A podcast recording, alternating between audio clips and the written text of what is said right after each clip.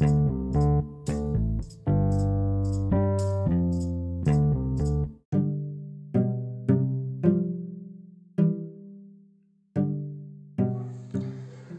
olá! Sejam muito bem-vindos. Bom dia, boa tarde, boa noite, boa madrugada, dependendo do horário que vocês vão ouvir esse podcast. O meu nome é Bruna Ferreira e hoje nós vamos conversar um pouquinho sobre uma outra forma de comunicação. Vocês estão preparados? Bora lá!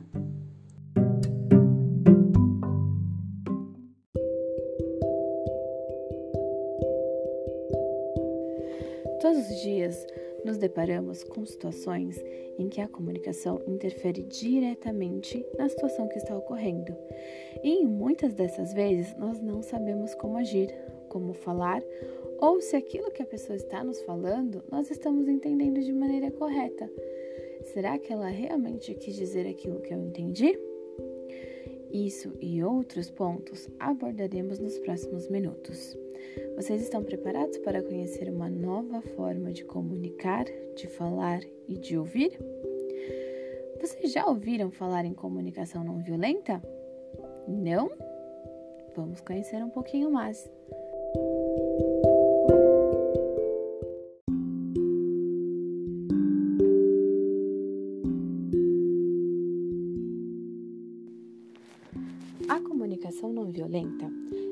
Baseada no pressuposto de que todos os seres humanos são capazes de sentir compaixão e empatia e que as pessoas só recorrem à violência quando não reconhecem estratégias mais eficazes para atender as necessidades. Expor as nossas verdadeiras necessidades ou entender as dos outros é o ponto principal da comunicação não violenta partir do momento que eu consigo identificar as minhas necessidades e entender as necessidades do outro, eu consigo estabelecer uma forma de comunicação não violenta, ou seja, uma comunicação que não fere de forma alguma o outro e nem a mim. Esse tipo de comunicação, ele estabelece uma, uma conexão além da fala e das expressões. O falar e o ouvir eles são essenciais e eles precisam ser desenvolvidos de maneira íntegra. Ou seja, eu tenho a minha vez de falar e o outro também. Eu tenho a minha vez de ouvir e o outro também, sempre com muito respeito, comigo e com o outro. Essa comunicação ela estabelece uma entrega verdadeira, porque com esse tipo de comunicação nós conseguimos nos conectar com o outro, nos entregando verdadeiramente aquilo que somos no nosso interior. Ela aflora a nossa compaixão natural quando nos conectamos com o nosso eu e com o outro. Mas quem foi que estruturou a comunicação não violenta? A CNV, ela já é utilizada há muito tempo Porém, o psicólogo norte-americano Marshall Rosenberg, ele estruturou a CNV e nos trouxe quatro passos principais que chamamos de pilares para conseguirmos estabelecer essa comunicação não violenta. Nós utilizamos em diversas situações de nossa vida.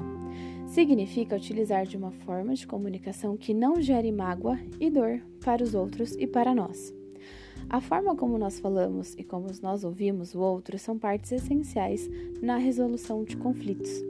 Significa termos uma comunicação em que o amor, o respeito, a compreensão, a gratidão, a preocupação tomem lugar de uma comunicação egocêntrica, egoísta, gananciosa, odienta e preconceituosa.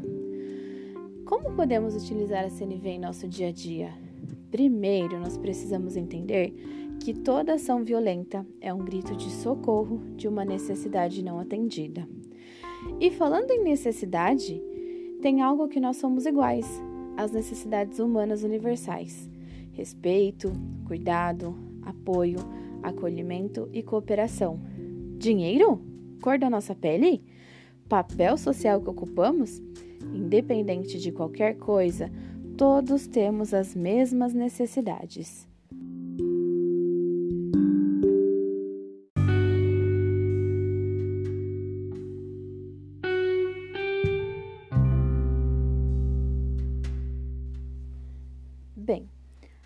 Que nós já conhecemos um pouco sobre a comunicação não violenta e conseguimos perceber que é um tipo de comunicação em que não envolve mágoa, não envolve ressentimento, não envolve sentimentos ruins ou que gerem emoções ruins no outro e em mim, vamos conhecer um pouco sobre os quatro pilares da comunicação não violenta.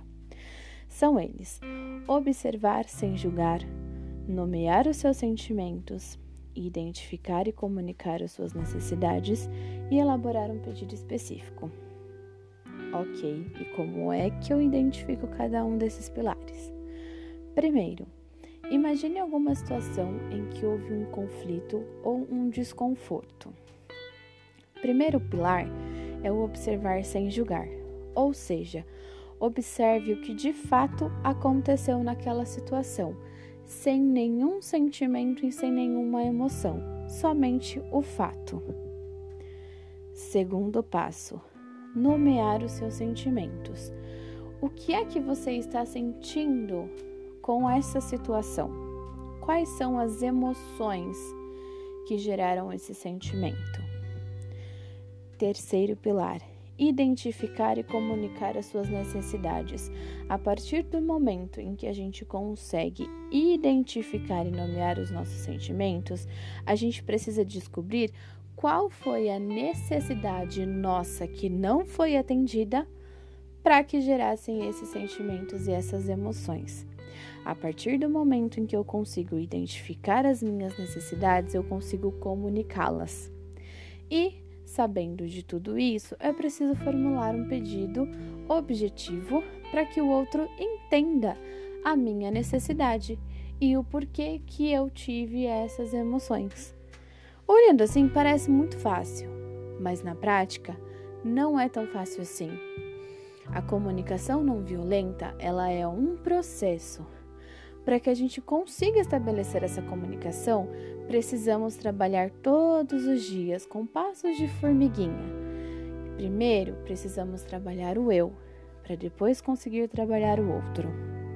Então, será que a CNV são só esses quatro passos? Na verdade, a comunicação não violenta é, antes de tudo, a proposta de um novo olhar sobre a maneira com que nos relacionamos com o outro, com o mundo e principalmente com nós mesmos. Na comunidade da comunicação não violenta, nós falamos que aprendemos uma forma de meditação mascarada de ferramenta de comunicação.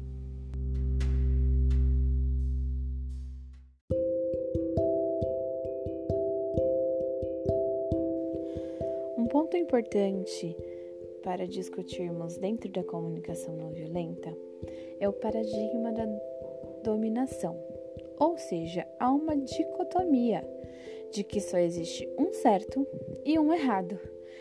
Isso faz com que eu tente mudar o outro de acordo com o que eu acredito que seja certo, porque ele está errado. E o outro, da mesma forma, tenta me mudar, tenta me, me convencer, porque o que ele acredita é certo e o que eu acredito é errado. Aí temos geralmente muitos conflitos. Grande parte da nossa busca em mudar a forma como nos relacionamos perpassa por mudar a forma como olhamos para o mundo. Então nós precisamos entender que o meu ponto de vista, ele não é certo e nem errado é o meu ponto de vista. O que o outro acredita não é certo ou errado, é o que ele acredita. Então, dentro da comunicação não violenta, temos que ter muito cuidado com essa linha muito tênue de que o que eu acredito é certo, o que você acredita é errado. Não necessariamente. O que ele acredita pode ser diferente do que eu acredito. Então a gente pode conversar para um entender o ponto de vista do outro. Dentro desse paradigma, existe um pilar que é culpa e punição. Quando entramos nesse sistema de culpa e punição, estamos na crença de que para as pessoas mudarem, para elas aprenderem, é preciso que elas sintam, de preferência, dor. Quantas vezes vocês já ouviram: ah, só assim mesmo para essa pessoa aprender? Ai, mas se ela não sofrer, ela não vai aprender. Isso está dentro desse pilar do paradigma da dominação. de que só existe um certo e um errado, e que para que a pessoa aprenda ou evolua, ela precisa necessariamente passar pela dor.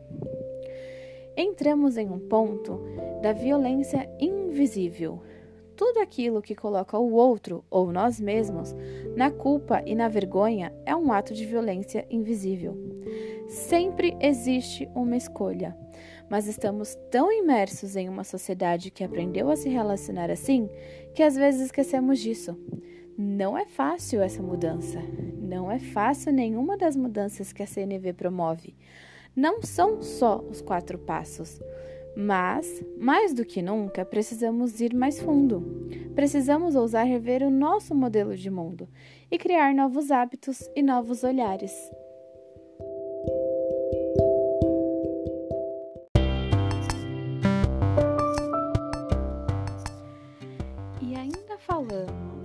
Sobre mudanças de comportamento, mudanças de olhares e transformações, agora vamos falar um pouco de, sobre a justiça restaurativa. Vocês já ouviram falar nesse termo? Vou dar um spoiler.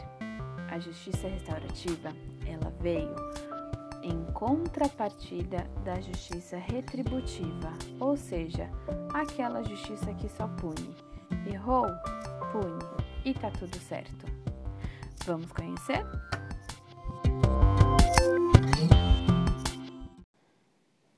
Afinal, para que serve mesmo a justiça restaurativa?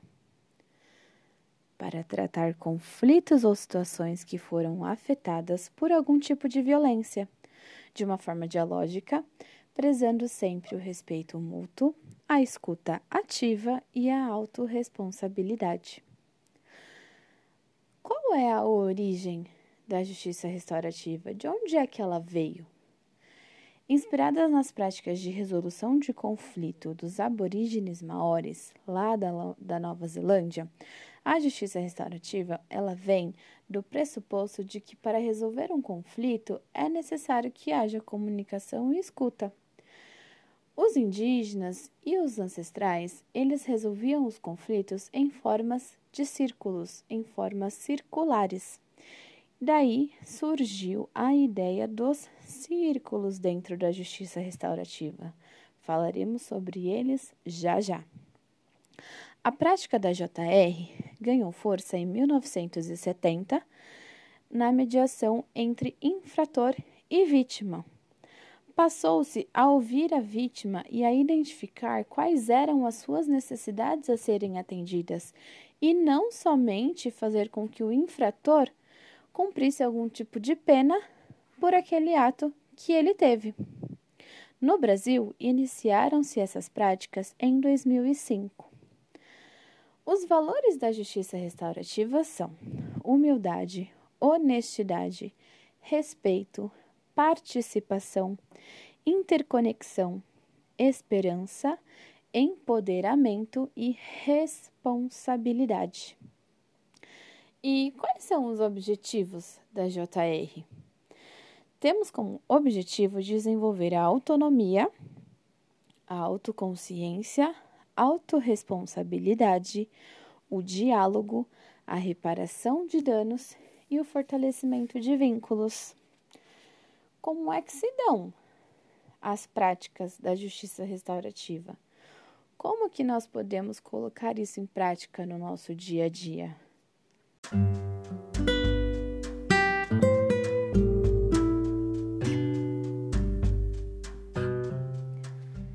A prática mais comum da justiça restaurativa é a realização dos processos circulares, ou seja, a realização de círculos. O que são esses círculos?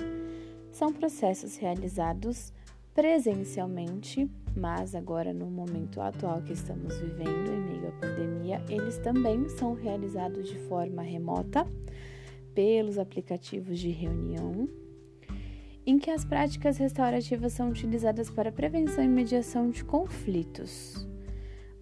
Podemos realizar os círculos em diversos momentos e com temáticas variadas de acordo com as necessidades dos integrantes. Como é que funciona? É, quando estamos presencialmente, nós arrumamos o lugar, o ambiente, com as cadeiras e mesas em forma circular. Todos sentam-se nessas cadeiras. No centro do círculo, nós colocamos alguns objetos que remetem à temática daquele círculo, ou seja, aquilo que queremos trabalhar naquele momento, ou alguns objetos que tragam a pessoa ali para reflexão do seu íntimo, que chamamos de objetos de fala. Como é que funcionam os processos circulares? Como que um círculo é realizado? É, temos o primeiro momento, que é o acolhimento, e a primeira meditação. Por que uma meditação?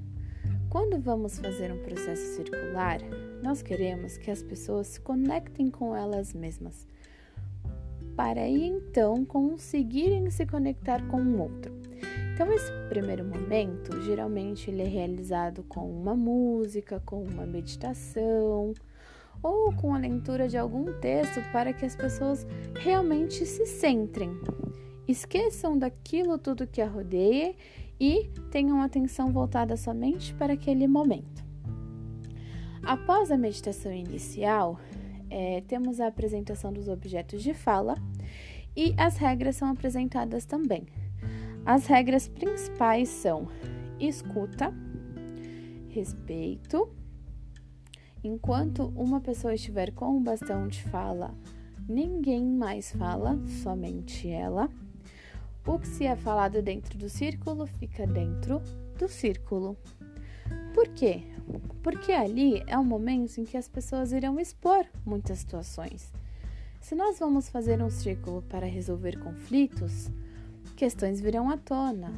Então nós precisamos ter essa confiança dentro do grupo. Com o círculo, nós somos capazes de trabalhar diversos temas. Por exemplo, luto, conflito, podemos fazer um círculo de boas-vindas, podemos fazer um círculo para que novos integrantes sejam ali é, locados, se sintam à vontade. Então, os círculos eles servem para diversas situações. E as práticas restaurativas, elas não param ali, elas perpassam. Brincamos que a justiça restaurativa ela vem para limpar as nossas lentes. O Howard Zer, que é um autor do livro Trocando as Lentes, que fala sobre a justiça restaurativa, ele usa esse termo trocar as lentes, mas nós também utilizamos o termo limpar, porque muitas vezes a gente não tem que trocar, a gente só precisa limpar aquilo que a vida deixou de sujidade nas nossas lentes. E esse limpar as lentes já nos faz olhar com outro tom para a nossa vida. Ponto extremamente importante dentro da justiça restaurativa e dos processos circulares é a questão da sabedoria coletiva. Um sozinho é bom, dois é melhor, três mais ainda. Quando juntamos as nossas sabedorias, nós temos uma força incrível, enorme, e precisamos saber trabalhá-la.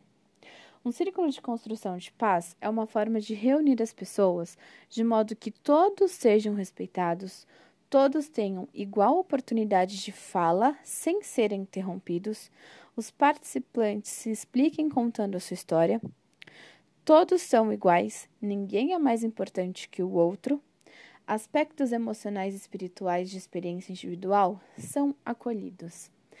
Afinal de contas, o que é essa tal de justiça restaurativa no nosso dia a dia? É você se perceber como ser humano, você entender as suas necessidades, que está atrelada diretamente à comunicação não violenta, é você saber expressar os seus sentimentos e as suas necessidades e você entender o outro se eu falo e o outro não entende, eu preciso repensar, eu preciso sentar e conversar. Se eu tenho uma atitude que magoa, eu preciso identificar a necessidade do outro e de alguma maneira reparar esse dano que eu causei, e vice-versa. Assim, nós conseguimos transformar o nosso mundo, transformando o nosso eu, a nossa volta, nós conseguimos aos poucos e juntos gerar transformações em nossa sociedade. Eu sou a pessoa mais importante da minha vida. Você é a pessoa mais importante da sua vida. Que tal juntos pensarmos e conseguirmos transformar esse mundo? Vocês topam?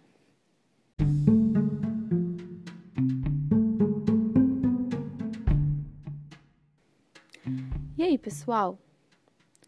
Vocês conseguiram identificar e perceber a importância que cada um de nós temos dentro da nossa comunidade, da nossa sociedade e da nossa própria vida? Vamos juntos fazer um mundo melhor? As lutas, elas não são fáceis, mas nós podemos, juntos. Vamos transformar esse mundo onde a comunicação é egoísta, é odiosa. Vamos dar borrifadas de amor, de compreensão e de escuta? Estamos juntos. Um grande beijo no coração de vocês e até a próxima.